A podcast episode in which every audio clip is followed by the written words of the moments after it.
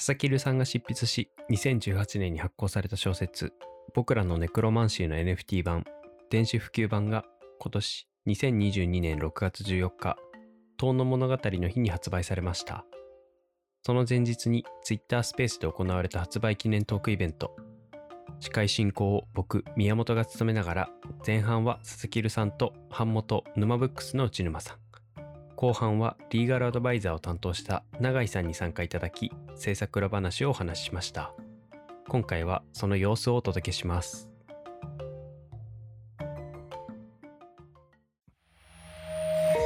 メディアヌップ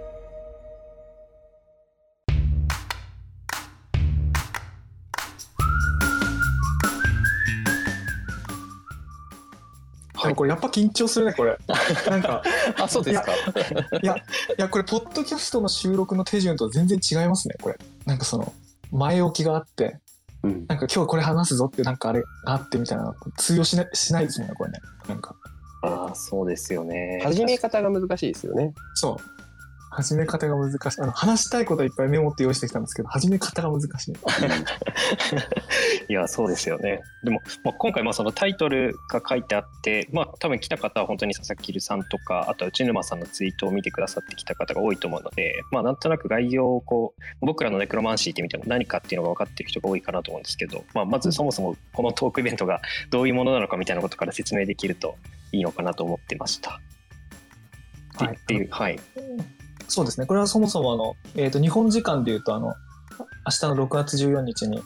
えっ、と、僕らのネコマネクロマンシーという小説の NFT 版の、あ、ウィザード・オブ・トーノっていう、えーと NFT 版と、あとはその Kindle 版、その普及版と呼んでる、うんあの、お安いやつも、あの、同時にリリースされているので、えーまあ、それの出版、ドロップ、ローンチ、記念イベントをやろうっていうことなんですけど、僕そういうイベントをやるっていうのをなんか、すっかり忘れててっていうか、もうなんか作るのに必死で、なんか忘れてたんですけど、永井さんかな？その、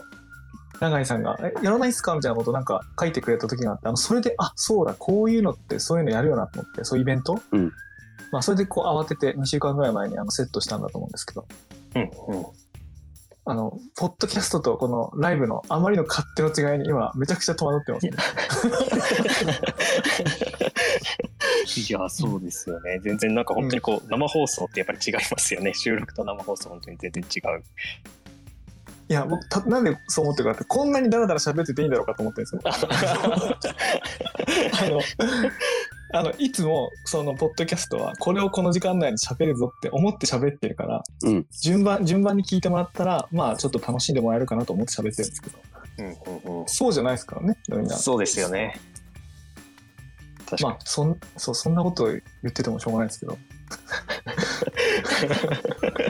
まあ確かに時間も限られてる中で、まあちょっと、はい、話したい内容が たくさんあるっていう、はい、状況なので、そうですね、まず、まあ、あの、まあ、メインテーマみたいなところもまあいろいろあるんですけど、まずそもそもこうお二人の中で今回このブック NFT を作ることになったそのきっかけとか経緯みたいなところからお聞きしてもいいですか？はい。これは、あの、完全に、僕が内沼さんをお誘いしたっていうそうですね。ことことになるんですけど、うん。あの、前回、沼ブックさんで、あの、出していただいたのが、2018年で、その時の制作スタートは2017年だったので、まあ、約5年ぶりぐらいに、まあ、その、タッグを組んでというか、うんうんうんちょっとこう、こういうことやってみたいんですけどってことを、まあ、ご相談したら、も 二つ返事でっていうか、やりましょうみたいな、あの、感じで、あの、言ってくださったんで、その話をしたのは1月ぐらいそうですねな。ので、うんうんうんうんあの、5ヶ月、あの、かかって、やっと明日、ローンチできるってとこまで来たって感じですね。うんうんうん普段佐々木さんと内沼さんって結構連絡取り合ったりとかはされてたんですか？ということじゃなく。久々に濃密に連絡を取りました。そうですね。そうですね。その今ちょっとあのメッセンジャーのやり取り確認してるんですけど、最初に連絡いただいたのが1月13日ですね。あの、ううんん。こんにちはお久しぶりです。明けましておめでとうございますっていうところから始まって、おうんーうんうん NFT で僕らのネクロマンシーをまあ作って売るみたいなことどうですかみたいなちょっとドキュメントを送っていただいて。うん。うん。っていうのがスタートなんですけどその前にやり取りしてるのはもう2020年なんで、うん。はいはい。まあやっぱはい。2年ぶりぐらいにお話というかやり取りしたっていう感じですね多分。そこからこううガーッとやってますね、うん、いや確かにだって最初の挨拶が3つありますもんね。こんにちは、お久しぶりです。明けましておめでとうございます。だから。そうですね、うん、はい、確かにね。なんかきっと年末年始温めてたみたいな感じですか？佐々木さんいや、としては確かにね、今僕ね、記憶をたどってたらですね、あの、あのメディアルップっていうニュースレターとポッドキャストを始めてるんですけど、今年の1月に。うんそれが1月の26日にニュースレターを開始して、1月の27日にポッドキャスト第1弾開始してるんですけど、あの、もう年末年始やりたいことが頭の中で渦巻いて、NFT で本出すぞ、うん。 Discord やるぞ、ポッドキャストやるぞ、ニュースレターやるぞ、全部仕込んでたやつが、まあ、早いものから順番に出てったのがこの1月の後半ぐらいだったんですけど、だから、この時から数ヶ月後に本を出すぞって決めてたんですよね。うん。で、まあ、競技というか、なんか本を出す時に、誰にも働きかけずに、ポンと書きましたって言っても誰も振り向いてくれないと思ったんで、うんまあ、なんかずっとね、そのコミュニティとか、ニスレターとか、ポッドキャストとかやり続けよう。まあ、そのためにじゃないんですけど、もっとそれぞれ楽しいからやってるんですけど、あの、連動させたらいいかななんてことを思って、もうだから全部同時にキックオフしたんですね。今、忘れてましたけど、うん多分そうです。そっかそっか、全部あれ始まったのは年明けからだったんですね、1月から。そう、なんか、俺始まった、始まりましたね、これなん か。なんか違うそっかなるほどでもその連絡が来て、内沼さんもその当時は、まあ、もちろん NFT とか耳にしたことはあったかもしれないですけど、こうすぐにすぐに把握できたんですか、その送られてきた内容が。割とできましたねなんかやっぱうりん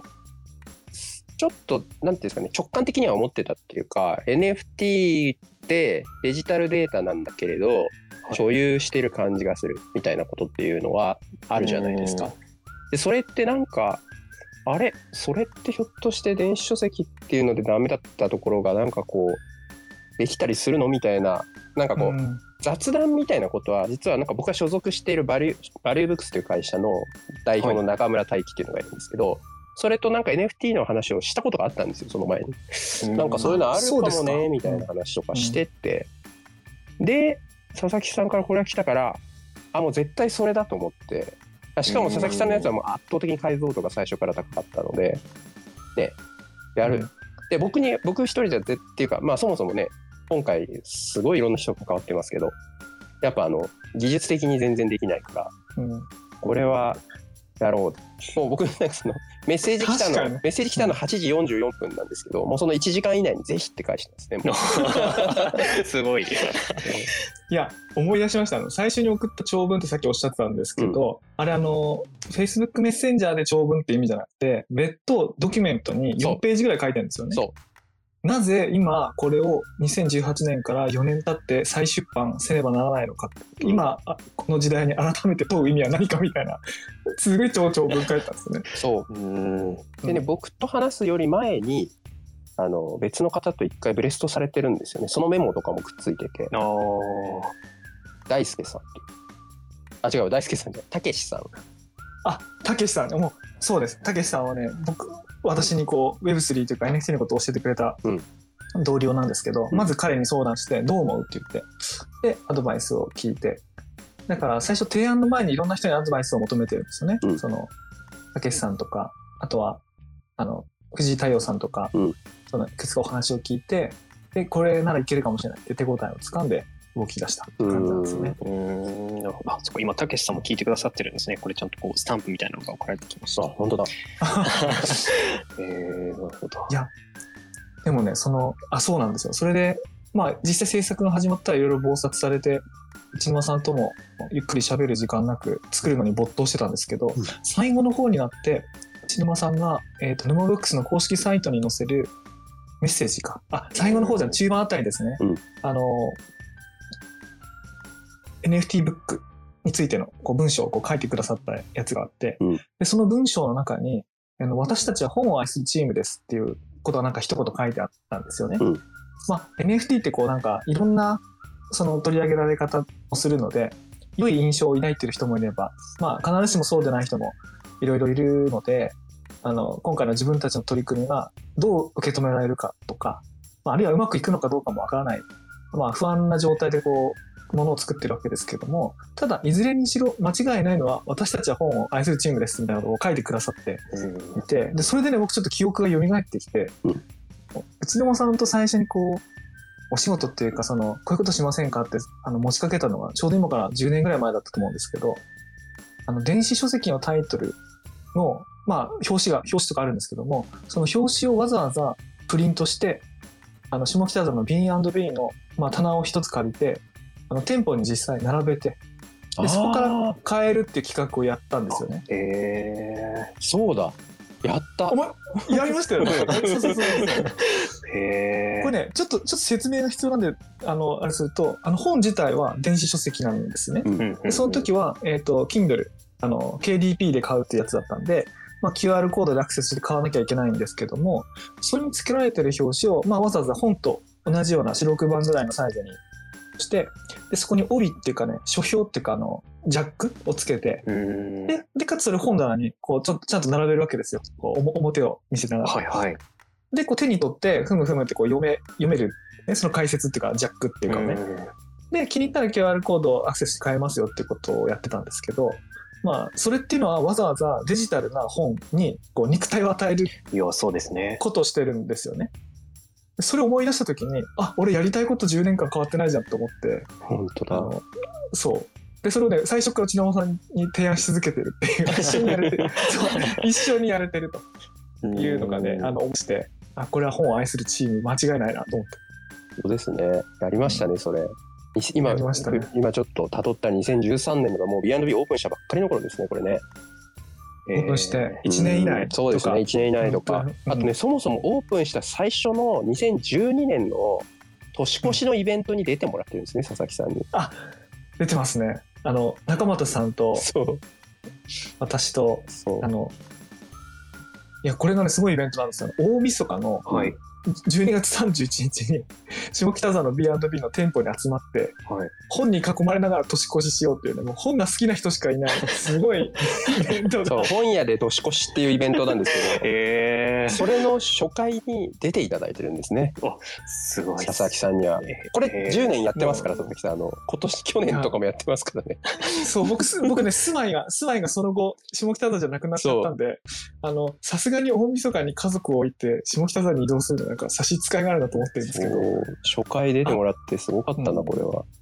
あの楽しいね、記憶がずっと残ってますね。すごい楽しかったです。そっか、すごい。これ収録前には、あ収録ってトークイベント前に話してた、そう、毎日イベントをしてるってそうですよね。大晦日とかも入ってくるんですね。ほんとほんと、そうなんです。ほんと。年越ししようって決めて、うんなんか31日までやって、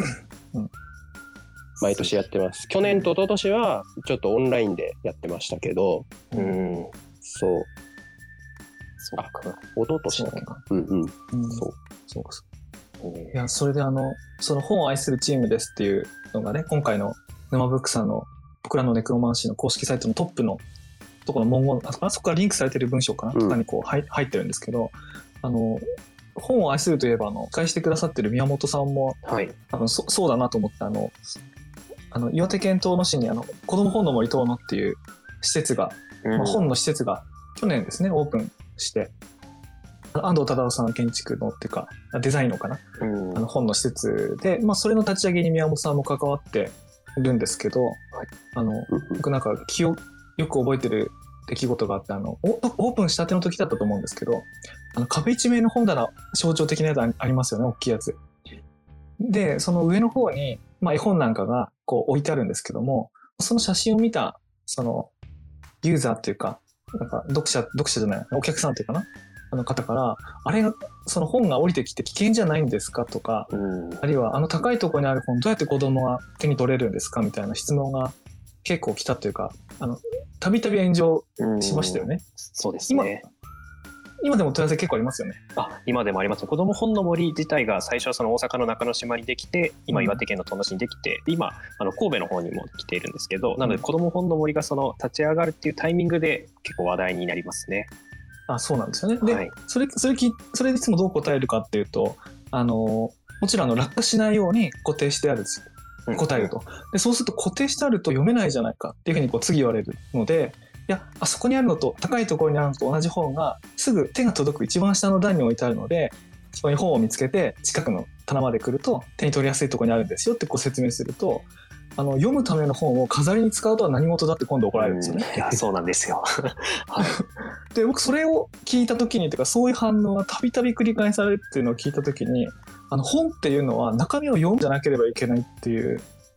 セッションっていうか,、うんなんか固定観念というかうんあるんだなって思うんですけどでもそんなことないですよね。本飾っていいじゃないですか。うん。あ飾っていいっていうかファッションでいいっていうか、うん。ファッションでもでもいいってことですね、うん。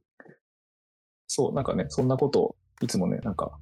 思うんですけど。はいはい、そっか。内沼さんもでもあの本をあの読ませていただいたりもしたんです。けど、どうですか、その本の、はい。まあ価値というか、はい、読まなくてもいい本なのかわからないですけど、はい、どうですか？それは読まなくてもいいですよね。読まなくてもいいですよね っていうと変ですけど、その、あもちろんその読むために印刷読、読むことを想定されて作られているものなわけであることは間違いないですけれども、まあ、なんというか、その、じゃあ世の中に存在する全ての本が読まれているかっていうと、もう全然そんなことがないわけじゃないですか。で、なんか、うん僕はやっぱりその、まあ、前にツイートしてその、えっと、佐々木さんも最近掘り起こしてくださったんですけど、まあうんなんていうか積んどくみたいなこととかもつい悪いものにされがちなんだけど、まあ、そもそもなんかある本が気になるっていうことっていうのは膨大にある本のうちある本のこう表紙であるとかタイトルであるとかを見てなんかこの本気になるなってなった時点でもうそれを手に取った時点でもうなんか1割2割こう読書ってうん終わってるなって思っていて。あの、うんなんなら始まってるすでに始まってるその気になった時点で始まっていて、パラパラっとめくったらもうなんか12割済んでてそれを買って帰ったらでもう棚に並べたらもう3割ぐらい終わってるんですよね。もうその時点でなんか膨大にある世にもう本当にたくさんあるこう地みたいなものの中から、自分は今これに関心があるんだっていうふうに手に取って少し内容を把握してお金払って持って帰ってるわけじゃないですか。もうなんか、うん。この時点であの自分をなんか読書っていうものが何か形成するわけですけどなんうん。かこう家庭のかなりの部分がすでに選ぶっていうところで始まってるわけなんですよね。だから積ん。どくっていうのはもう僕は 3, 3割終わった本の塊だっていうことを書いたらたくさん RT されたことがあるんですけど、うなんかねそうそうだから棚に並んでるでそれがあれなんかいい感じだなとかって思うっていうために飾ってあるわけだからもうその飾ってあるっていう行為にはまあその本に興味を持つっていうプロセスのあなんか入り口を開いてるっていうことなのであの全然それでいいじゃないかって思いますね。うん、うん。ね、なんか本の持ってるこう役割をこうこう順番に果たしていくその序盤のところですよね。うん、そうそう。そうもちろん書く方としては読まれてほしいと思うわけだけどうん、ただ裸で置いたって読まれるわけがないんだからやっぱりね。そうなんですね。あと、書いてる方としてとても思うのは、多分佐々木さんも思ったと思うんですけど、うん。あの、読んだよって言われたところで、その読んだ人が読んだものと、こちらが書いたものっていうのは、まあ、100%イコールなわけないというか、あの、まあ自分も読み手としてすごい思うんですけど、うんあの、自分が書いたことさえ忘れてるじゃないですか。なんなら書いた著者本人でさえ。いやめちゃくちゃ忘れてますね。ね、どん書いた人さえ覚えてないから、あの、うん。読みましたよ、こういうこと書いてありましたねって言われても、そんなこと書いたかなってこっちが思うぐらいなんだから、なんていうか、あで、当然同じことが書いてあっても、そこから読み取る内容っていうのは違うわけなので、まあ、うん。なんていうか本っていうのはこう100%頭から終わりまで読んだところで、こうなんていうかデータをコピーしたみたいに読んだっていうことにはならない以上、うん。もう、その読むっていう行為は本当になんか捉え方次第というか、あのー受け取り手とコミュニケーションの本当になんか、ちょっとなんかこうきっかけぐらいのもんでしかないっていうふうにさえ思いますね。いやあとそうだ僕今気持ち当時感じた気持ちを思い出しました。あのうん。沼ブックさんで初めて紙のそのプリント版のすごく立派な本を作らせてもらった時にあの本を作るのってチームなんだなってうん。思ったんですよ。うん。あのなんか知ってたはずなんだけどつ著者がいて編集者がいて発行人がいてデザインしてくれる人がいて宣伝する人がいてって知識としては知ってたんですけどそれを本当にこう中で体験したのがその時初めてだったのであの本出来上がった時にあの単著ができたとは思わなかったんですよ。うんなんかちなんかみんなで作ったものでしかないっていうかねあのなんですよね。その中の文章は自分が書きましたがあの本という商品プロダクトになった時にはこれチームの結果なんですよ。うん。だから例えばその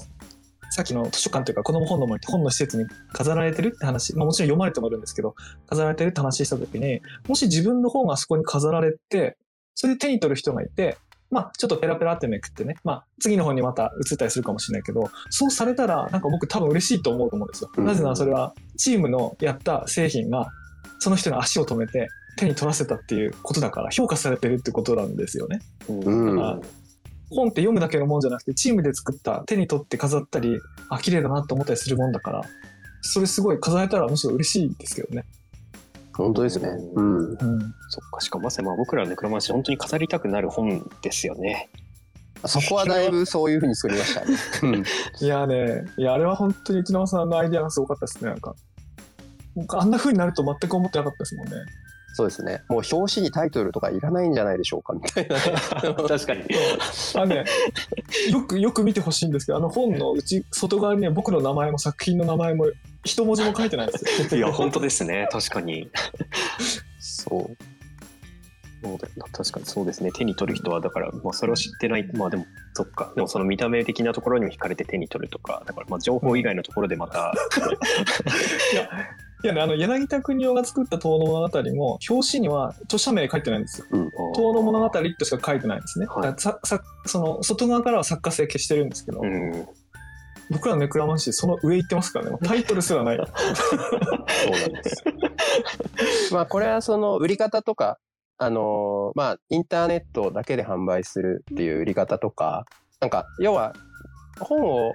まあその書店の店頭では逆にすごくこうパッケージになっていくっていう要素があって、うんあの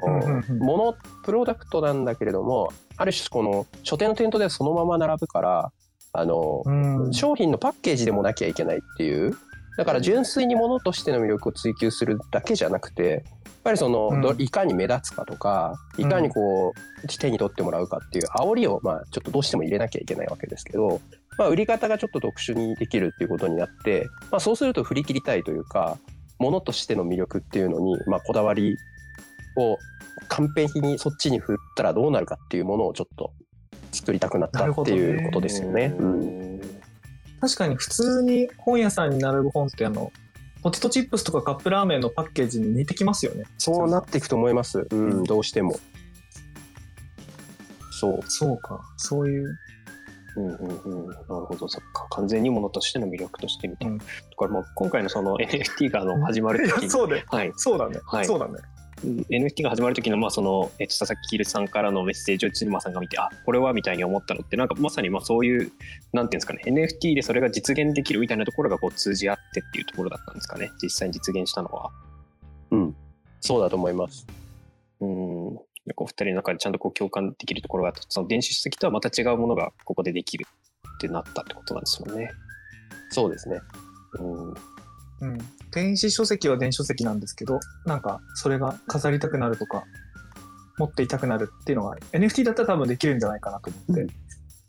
やったんですけど、あの、途中からどんどんどんどんいろんな強力なメンバーに加わってもらった結果、当初思ってたよりも、ゴリゴリの、すごい、カリ、ゴリゴリのというか、カリカリのというか、そういうプロジェクトになってしまったんですけど、僕今今でもねよく覚えてるのが初回打ち合わせであの前回プリント版の時にアートディレクションをしてくださった藤田博美さんから、これはプロダクトなんですか？サービスなんですか？って質問あ聞かれたんですよね。いい質問でしたよね。うん。うん、いい質問でした。で、まあ、その時に多分おっしゃられた理由っていうのは、こう、作り切って売り切って終わりなのか、それともずっと継続的にやり続けるものなのか、まあ、特にそのデザインというかね、ものを作る上で多分その点が気になって聞かれたと思うんですけども、それ結構本質をついていて、これ作って終わりのプロダクトなのか、提供し続けるサービスなのかって聞かれて、で僕その時、いや、これサービスにするのが大変だろうなと思って、ププロダクトですって あそっかちょえーはいはい。うん、って言ったんですけど、今、今終わって、ローンチ間近になってみると、これ完全にサービスになってます。うん。なりましたね、なんかね。うん。なりましたね。何しろ、この本の NFT 持ってると、あの、遠野で安く宿泊できるっていう宿泊券までついてるそうですよね。これ、読んだら旅行したくなるように頑張って書いたんですけど、もし本当にそう思ってくださる方がいたら、あのその背中を押してあげるような特典がついてるんですけど、うん。それを特典を提供し続けるためには、その、そこでレジデンスを経営し続けなきゃいけないっていうう、んその、サービスだから、こんな、そんなことやってしまったみたいな。もうかんもうびっくりですね。なんか、当初思ってなかったです。そうですよね。制作途中も、うちのまさんがこんなに大ごとになるとは思ってなかったですみたいなことをおっしゃってましたもんね。いやなんかそうですよねね最初は僕と佐々木さんとちょっとでできちゃうのかなと思ってたら全然そんなことなかったっていうそんなことなかったです。ものすごいメンバーの多い Discord になりましたね最終的には何人いるんですかねこのこのですよね。12、3人いると思います。そうですよねこれはなんでこんなに大事になったかっていう話をちょっと佐々木さんからしてもらうのがいいんですかねうんうんそうですね。あの、やっぱりそれぞれの専門性が必要で、開発もそうだし、うあるいは売り方っていうか広め方、うんあるいはその、プロモーションとか PR っていう観点もそうですし、あとはその、サービス要素が強くなると、こう、サポート、その、質問がある方にうんサポートしたりとかってあるので、まあ、自然と人が、あの、増えてきたっていうのがあるんですけど、いやものすごいですよねなんか配信のプロとかあと法律のプロとかなんかそういう人がいっぱい プロ集団みたいなそう、そろそろ、そうそうそうですね。前半も、ちょうどねはい、ちょうど区切りそう、なので。30分から、30分から、そのゲストを増やすつもりで、今準備してましたので、はい。あの、その法律のプロというか、うんそう、長井、長井さん、康介長井さんを、ちょっと、法律のプロを呼びます呼んでみたいなと思いますかはい大丈夫かなちょっと押してみます。招待をしてみます。あ、今、入ってくれました。どうも、あ、こんばんこんばは。んは。こんばんは。来た。長井です。いや、ありがとうございます。あの、ご参加いただいて。いえいえ、こちらこそ楽しみにしてました。あの、だんだん大元になっていった話っていうのを今。どの時点、そう、どの時点で大元になっていったのかっていうのを、ちょっとだんだん人増やしながら、大元になっていったポイントを、あれしようと思うんですけど、あの、僕の中で大元になったなと思ったのは、永井さんにちょっとアドバイスいただきたいな、その、法律家としてのアドバイスいただきたいと思ってご招待した後に、あの、なんだろうな、結構長いツッコミ、ね。なんて言うんだろあうな、来たんですよね。そうなんですよ。そう長いツッコミ。で、あれでスイッチ僕入ったんですよ。その、なぜ入ったかというと、その、長井さんがしてくれたツッコミっていうのは、なんていうか、えっ、と、応用可能な、あの、世の中のいろんな NFT プロジェクトありますけれども、あんまりケアされていないポイントっていうのがいくつかあって、多分長井さん普段からお仕事中気になられてたと思うんですけども、あの、まあ今回その僕らが作るものは他の人のお手本にできればなりたいなと思ったので、もうなるべくそれクリアして、あの曖昧にせずにやろうってちょっと思ってスイッチが入っちゃって、でで全部カチカチやろうと思ったらなんかその告知内容とかね作るページとかだんだんカチカチしてきて。でだんだん大ごとになってった。なんか、なんかすいません、本当に。いやい。やいや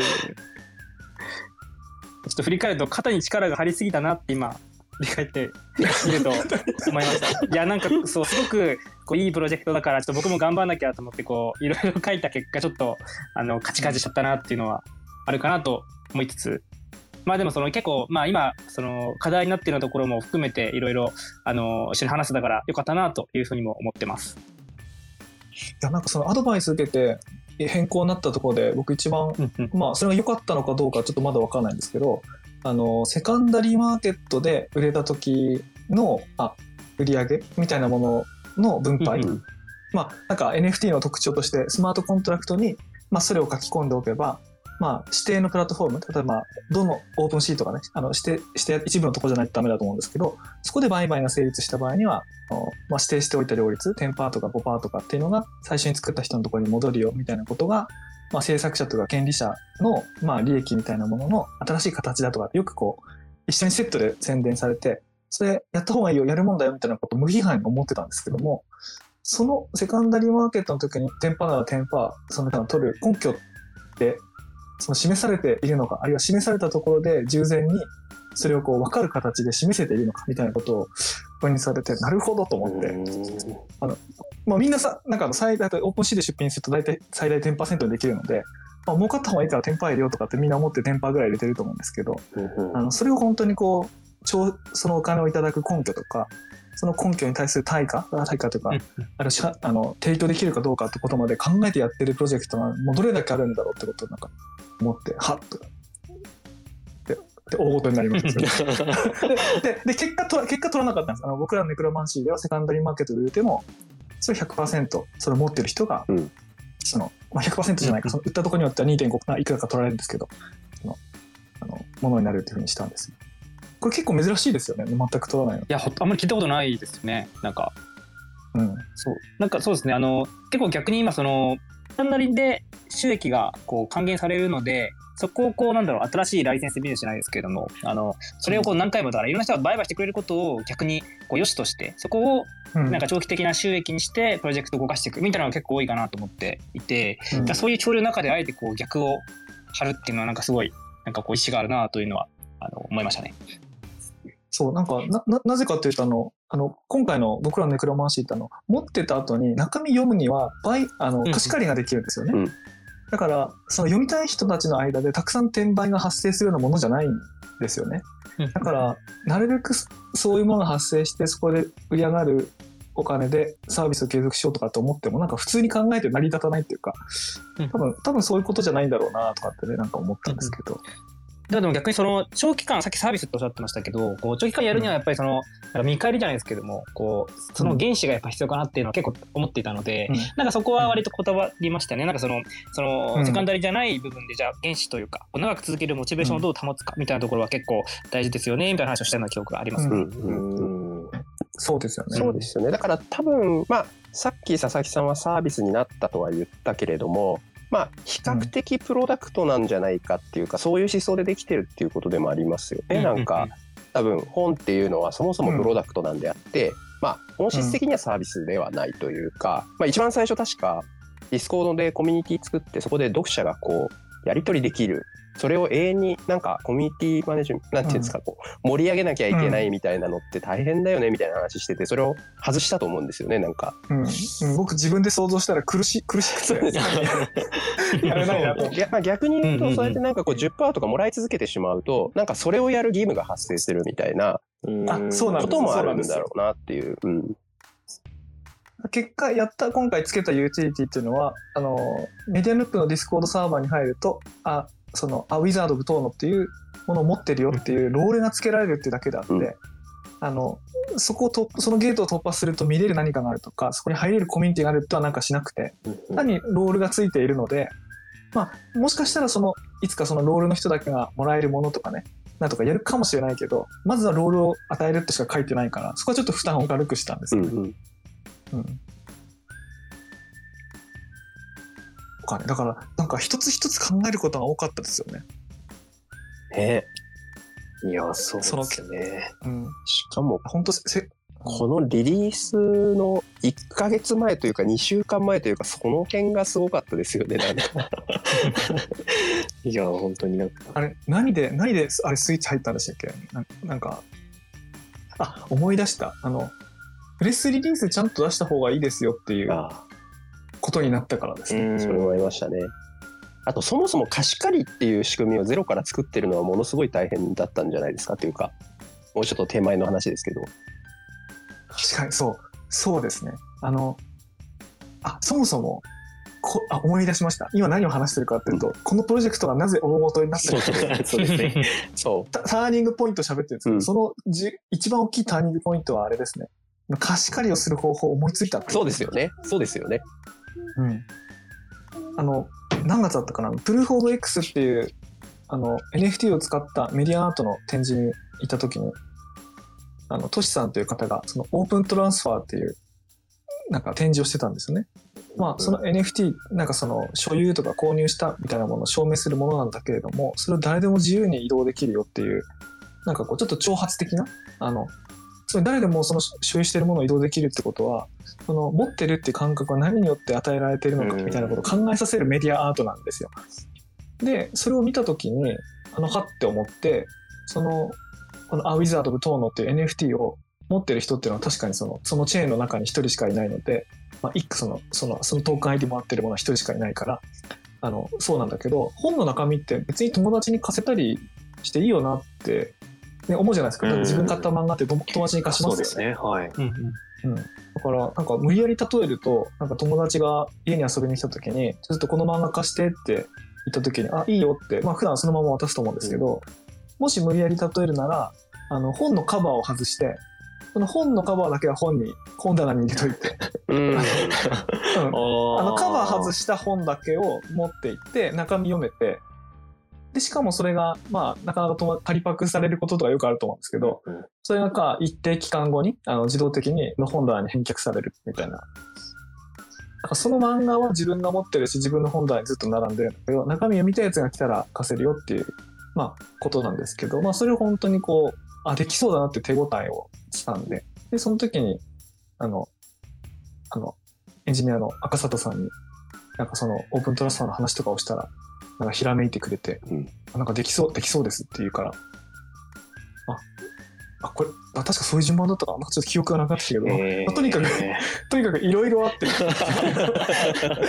いやそもそもブック NFT 自体は本当にこう今世の中にないというか今回が初なんですもんね。あ結構あるんですよ。あね。のね、検索性は結構あって、うん。その本がダウンロードできますとかっていうのは結構あって、はい。あの、日本だと、あの、村上龍さんの、あの、小説が、あの、GMO のマーケットから一個出てるやつがあるんですけど、ただね、それは結構違うんですよ。あの、読める人が一人しかいないんですよ。だから、うん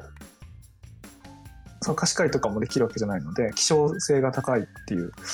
やつなので、もうそれに比べると全然逆っていうか、あの今回作ったものは誰でも読めますというところがあるので、うんうんうんそこはちょっとね変わってる。そうですよね。実際のこういう、まあ、こうやって貸し借りができて、で、まあ、それが本当にこうブック NFT でみたいなことを、他の人とか出版社の方が始めたいってなった時って、どう、どうなんですなんか今回聞いてると、まあ、すごい、こう、最後怒涛に大変そうだな、みたいな感じの、こう、イメージを持ちそうな感じはするんですけど、実際どうなんですかね？汎用性というか、この方もできそうなものなんですか？できそうなものを作ったですかね？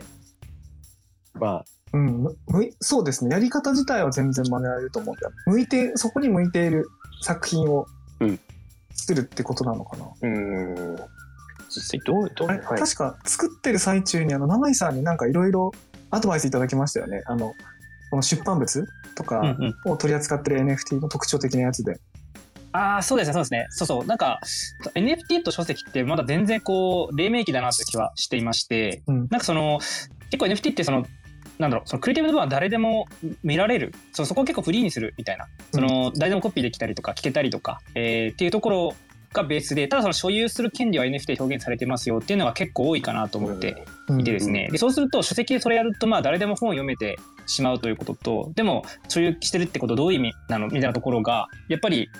まだまだこれから考えられていくのかなという気がしていて今回その一つのまあ実験的なその貸し借りというところとかいろんな HTTP つけて実験してみるっていう試みなのかなと思ってるんですけど例えばあの他にもその出版権をこうこ購入した人は行使できる電子出版権を行使できるっていうのサウナランド NFT とかですね、うん。なんかいろいろうん。あのーまあ、ケースはあるんですけど、なんかまだまだこう、どれがしっくりくるかとかですね、あの定番だっていうのは全くない状態かなと思っているので、なんか、今回はその一つ意欲的な実験ですし、もっとこれからいろんなのが出てくるんだろうなとかですね、まあこのフォーマットをさらにアレンジしたりとか、援用したりとか、うんなんかもっとたくさん出てくるといいなっていう、なんか希望もちょっと持ちつつ参加させてもらったなってところありますね。うん。いや、これアレンジしてほしいですよね。いやーまさにまさに。うんあの、これ、あの、今日もそのプレスリリースの文面を、甲斐さんと一緒に作ってる時に、あの、今回の仕組みを説明する図を作りませんかって言われて、あのなるべく簡単になるようにって、こうなんかよ3コマ漫画みたいなのを書いたんですけど、あの、今回って買う NFT は一つなん、一つなんですけれど、なんか仕組みとして、あの、ベース NFT っていうものと、まあ、その上にこう、ユーティリティ NFT って、そのイラストだとそういうふうに表現してるんですけど、あなんか2個あるんですよね。で、あの貸し借りできるのがそのユーティリティ NFT の方で、ベース NFT の方は移動しないんですよね。で、その移動する方の移動可能な、その貸し借り可能な NFT の方に本がダウンロードできるっていう特典がついているので、その借りた人はその状態で本のダウンロードサイトに行けば本を手にすることができて、で、かつその NFT は24時間後に自動返却されるんだけど、ダウンロードした本はずっと手元に残る。うん。ですよね。で一方、ベース NFT の方は移動させられないので、さっきのあの宿に安く宿泊できる、しかも生涯にわたってっていう、すごい、すごいなこと言ってる。その、その権利は誰にも貸し借りができないんですよね。その、本当に売却しない限りはね。あの、だからその2種類、移動するものと移動しないもの、それぞれに別のユーティリティをデザインできるっていうこの方法自体は、本に限らず、なんかいろんなアイディアをこう喚起するっていうか、ね、なんか、だなと思って。うん。そうだから考えれば考えるほどでも今んとこなんか本においてはとりあえず最適解なんじゃないかっていう感じはしますよね。あのもちろんもっと仕組みをブラッシュアップすることはできるけどなんか最適解というか紙の本にすごい近い体験にやっぱり近づけられたというか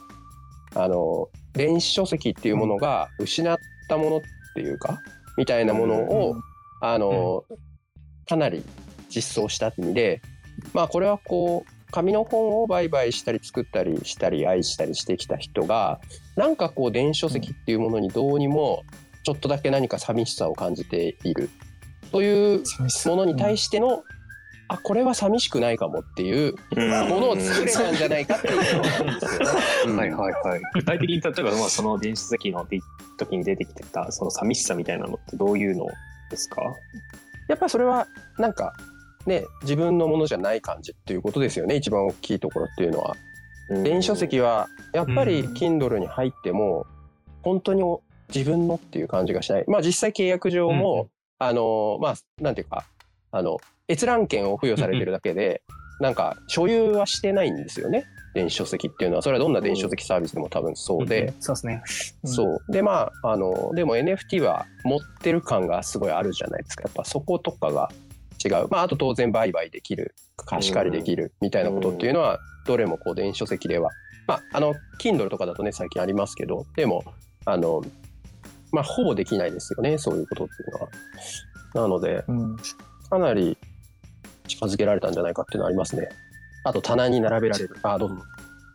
ああのそう逆に本を本のプロのまあ方々からしてその本を持ってるってのはどういうことなんですかね？なんかうん本を持ってる意味ってなんかあると思います。いやすいいいい質問。いい質問ですよね。それはやっぱり棚に並べられるっていうことなんでしょうね。なんか持ってるっていうのはなんかいつでもアクセス可能だしそこにあってなんかださっきの話ですね。なんか3割もう終わってるっていう感じっていうかうん。なんかその本を選んで僕が所有しているっていうだけで仮にそれを読んでいなくても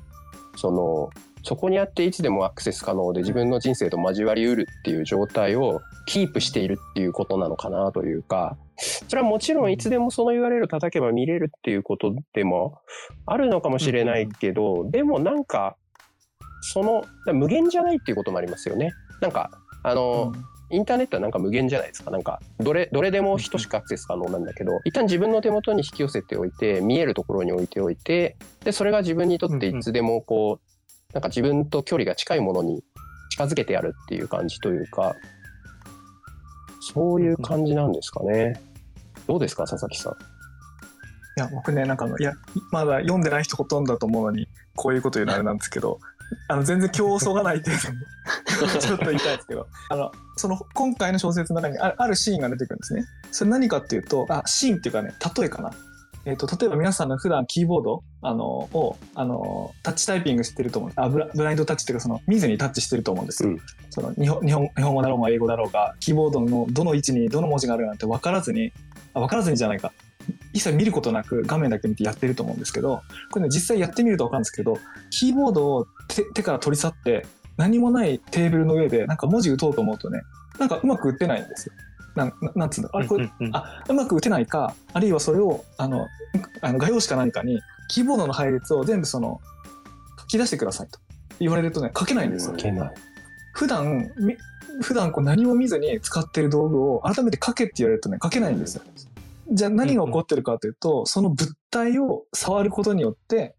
その記憶してるものがこう呼び起こされてるからそのキーボードがなくなった瞬間にその記憶してるデータだけを書き写って言われても書き写せないんですよね。うんうんうんまあ、多分、うんうんあの、まあ、あれはできないことないですよ。すんごい時間かけたら一個一個思い出せるんですけど、あの、タッチタイピングしてる速度では全然打てない、あの書けないんですよ。つまり、なんかこの、ものを通じて、ものがなんか脳みそとすごい深く、早く繋がってて、るって感覚がある、あるんですよね。うんうんうんだからまあ本に限らずです面ね。本に限らずですね。バットを持ったら、バットの先まで人間の感覚、手の感覚って伸びますよね。あの、ススキ、スキー靴履いて一日スキーしたら、帰りの車の中で、こう、足、足がこう伸びたような感じするし、一日サーフィンすると、もう自分板の上に立ってるような感覚しますよね。夜眠る前まで。うん。なんか、そう、あんな感じで、なんかこう感覚が広がるものを理解するようになると思ってて、まあ、だからね僕本好きっていうかこう物体がある本とかね好きなんですけどね。なんかそのイインタラクティブデザインみたいなあの文脈で言うとそのまさに、うん。えー、と物と人間の関係ってその物を使う人間の側にもこう学習が走ってそれがこう、物と人間の関係を作っていくみたいな話があると思うんですけど、うん。ちょっとこう物理的な本と人間の関係って今おっしゃったような関係になると思っていてなんかうん。今度 NFT みたいなデータとしての本と人間の関係っていうのがじゃあまた変わっていくってことになるんですかねもしかすると。ねどうなるんだろうねそれ。うんこれなんかあのむしろその消費者としてたくさん買ってる永井さんに聞いてみたいですねその感覚を。いや、難しいですね。なんか、あ、でもそう、最近ちょっと思ってるのが、こう、やっぱ所有する感覚がやっぱ一番僕の中では、こう、インパクトがあったなと思っていて、僕持ってるっていうその所有感みたいなものなんですけども、うんなんかその、なんかその、最近ちょっと思ってるのは、その法律とか、そので言うと、その、持ってるってことって、その、なん例えば、サービスをその、やっぱプラットフォームをやめたとしても、ずっとこう、持ってられる。で持ってると、そのフロンチェーンでもし作った場合って、その、永久にそのデータって自分がアクセスできる状況にできるわけじゃないですか。うん。それってその、なんかメディア、そのなんか、こう、石碑が一番長く持つみたいな話と同じぐらいその長く持つメディアを作れたっていうことかなとも思っていて、でそうすると、なんかその、なんか自由というか、その、プラットフォームだと、その、で、アクセスできるかどうかって自由じゃないと思うんですけど、こうん。う、手元にある本とか NFT って、こう、永久に持ってられるから、自分が永久にこう、なんか持ってられる自由があるから、その、それに対する自由を手に入れてるっていうことなのかもしれないなっていうのをちょっと思ったことがあってですね、なんかその、なんていうんですかね、本本の自由。そうね、そうですね。僕ねあの今ねよく自由と責任ってセットになると思うんですけど僕あのし本本書く側の立場でその責任の方を持ったんですけど、あの僕が最初に電子書籍で出したあの最初の小説って実はもう売ってないんですね。あのななんていうかその今の新しい小説を書いた時にちょっと前書いたやつのちょっとレベルに満足ができなくなってもうなんか消したんですよ。うん。そのだからそのなんていうかそれ読みたいって人には申し訳ないですけど、もう手に入んないんですよ。だからやっぱりその責任でその代わりにブロックチェーンに書き込む今回のやつはいやそんな半端な覚悟で出せないからもうなんていうかもう出たら一緒で 出回るものだから本気で作ってるわけですよね。だからその責任が生じてるっていうか。あのその分良いものにしたいあるいはうん良いものと感じてほしいので頑張るみたいなことはあるんですけど、その自由度が高い分だけ作る方もあるいは提供するサービスもプロダクトも本気だから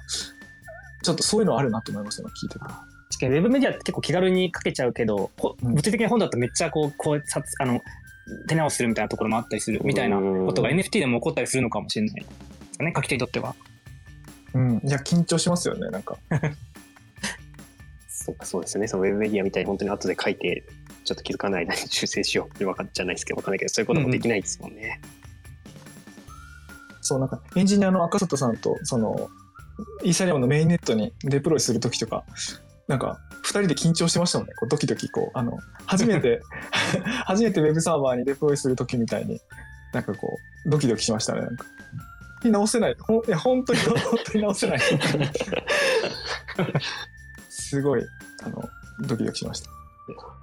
いやありがとうございます。ちょうどもうそろそろ終わりにも1時間が経とうとしている頃ですね。はいなので、まあ、あの皆さんからも、まあ、こう聞いてくださってる方もいらっしゃるので、こう一人ずつこう最後一言聞きながらですが、こうそもそもこのブック NFT のその購入方法みたいなところとか、リリースについてとか、何かお知らせみたいなことありますか、先に。さっきさん。あそうですね。あの、えっ、と、実は今日もう買えるんですけれども、えっ、と、明日、6月14日っていうのが、えっ、と、正式な発売日なので、そのタイミングで沼ブックさんとか、あるいはまあ、あの、私の方とか、あの、いくつかそこのリリースが出ますので、そこにこう購入方法とか、えーあるいはその購入した後にこういうユーティリティが使えますよっていうのは記載があるので、ちょっとあの、そのリンク先とか文字数とか結構多いので、ちょっとここでは説明せずに、あの、その、沼ブックさんからのお知らせを見ていただければなと思います。ありがとうございます。そうですね、明日6月14日は、あれですもんね、このバタバタしたのも本当にその日に合わせてっていうことだったんですもんね。あ、確かに全然説明、なんで明日なんだっていうのが、あの、明日がその6月14日って、遠野物語っていうのが刊行された日で、遠野物語の日なんですけども、この小説自体が遠野って場所を描いていることもあって、なんかその日に合わせようとかってしたんですよね。で、今回 NFT は119個あるんですけど、あの、遠野物語って全119あるので、あの、その119個に合わせていて、なので、まあ、1話1話購入すると、その、その番号とその第何話かにこう対応するので、自分が持ってる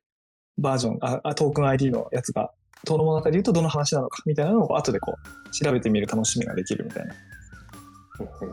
なんか、そう、なんかそういう小ネタみたいなの山ほどあるんです すっかり、すっかりは、すっかり忘れてましたそうそうそう。もうなんか本当、もう何もかも忘れるぐらい大変でした。いやそうですよね。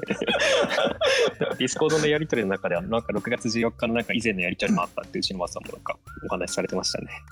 あそうだったなんだっけなんだっけとか言ってますけ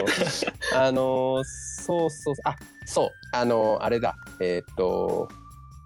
この本紙版が、えーっと文部の第53回の造本尊そうだ。典コンクールっていうのを取ったんですよ。でそそれの文部科学大臣賞っていう、まあ、一番の賞を取った。お知らせを佐々木さんにしたらその日が6月14日だったんです。2019年の。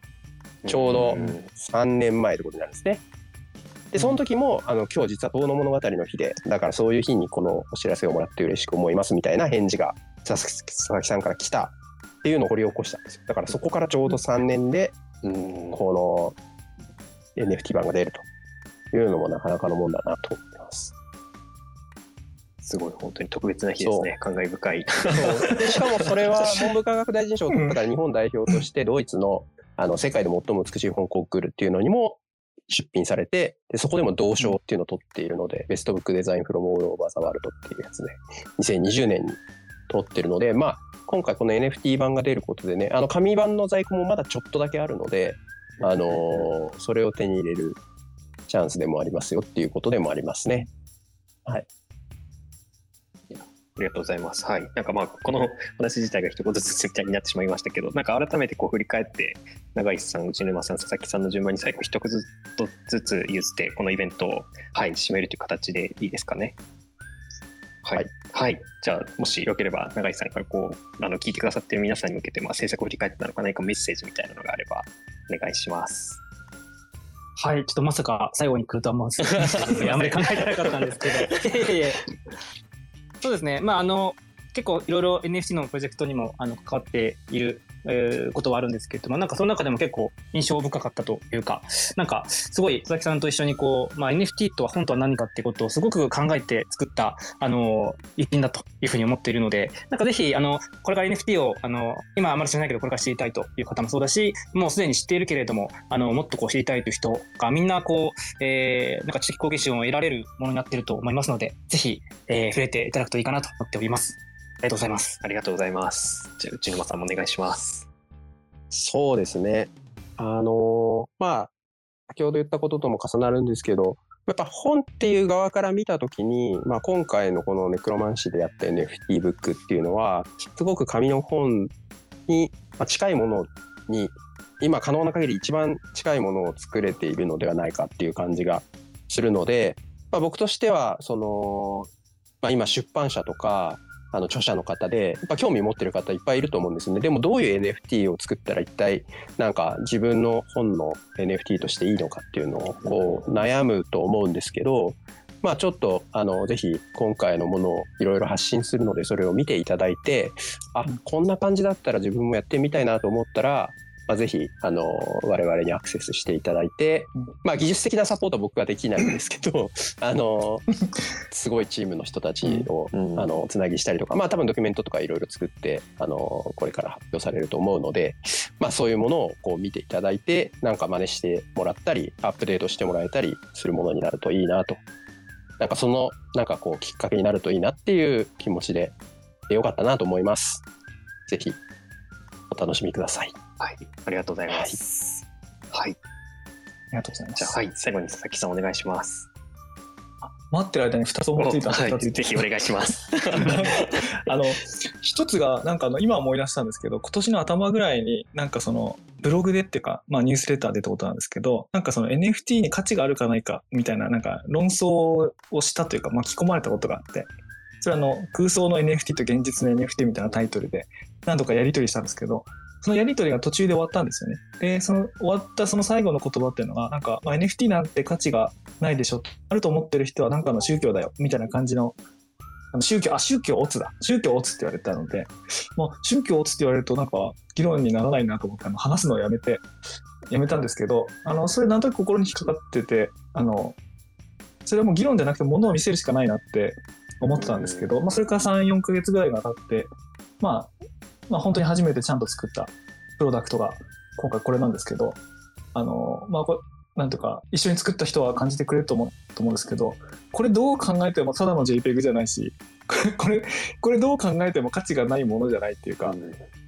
うんなんか、そう、ただの JPEG がこんな大変なわけないじゃないですか。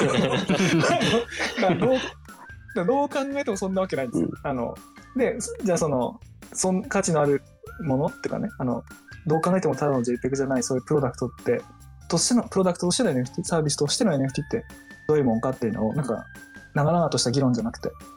あの、ものとかね、あのサービスとしてあの作れたので、あの、その時の僕の議論未消化だった気持ちはちょっと今成仏したなって。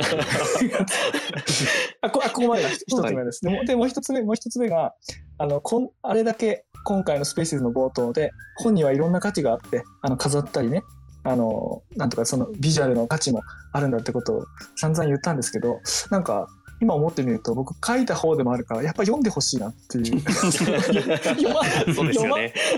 そうそうそうなんかね読まなくていいって言っちゃったんですけども読まなくていいとまではちょっと言い過ぎだなみたいなあの読んではほしいってことを最後に一言言いたいと思いました。はい。まあでも読まなくても楽しめるというつもりでは作りましたってことですね。はい。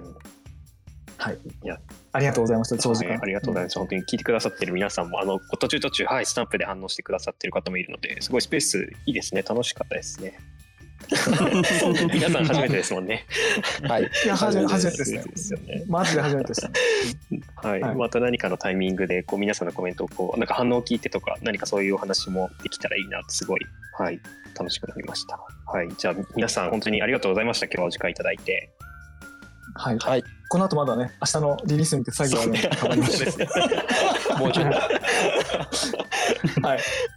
はい。じゃあお疲れ様です。どうもありがとうございましたあり。がとうございました。ありがとうございました。